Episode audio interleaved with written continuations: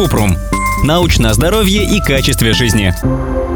Как пить холодную воду, чтобы не заболеть? И почему одни люди спокойно пьют холодные напитки и с ними ничего не случается, а у других сразу начинает болеть горло? Кратко. Все зависит от общего состояния иммунитета человека. Обычно только холодный напиток не вызывает боли в горле. Чтобы человек по-настоящему заболел, должен подействовать возбудитель, например, вирус или бактерия. Если после того, как вы пьете холодную воду, вас беспокоит боль в горле, трудно глотать или появляется кашель, лучше проконсультироваться с терапевтом.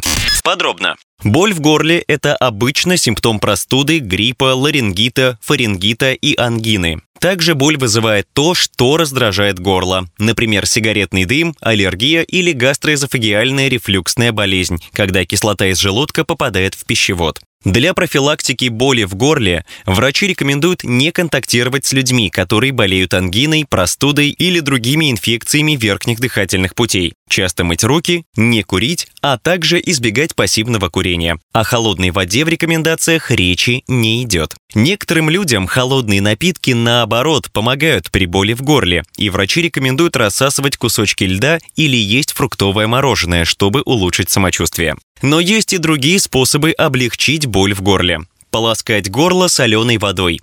Пить теплые напитки и много жидкости. Добавлять в чай мед для взрослых и детей от 1 года. Пить безрецептурные обезболивающие, ибупрофен или парацетамол. Включать увлажнитель воздуха. А вот пользы от аптечных леденцов мало. Об этом мы рассказывали в статье Правда ли, что леденцы лечат боль в горле?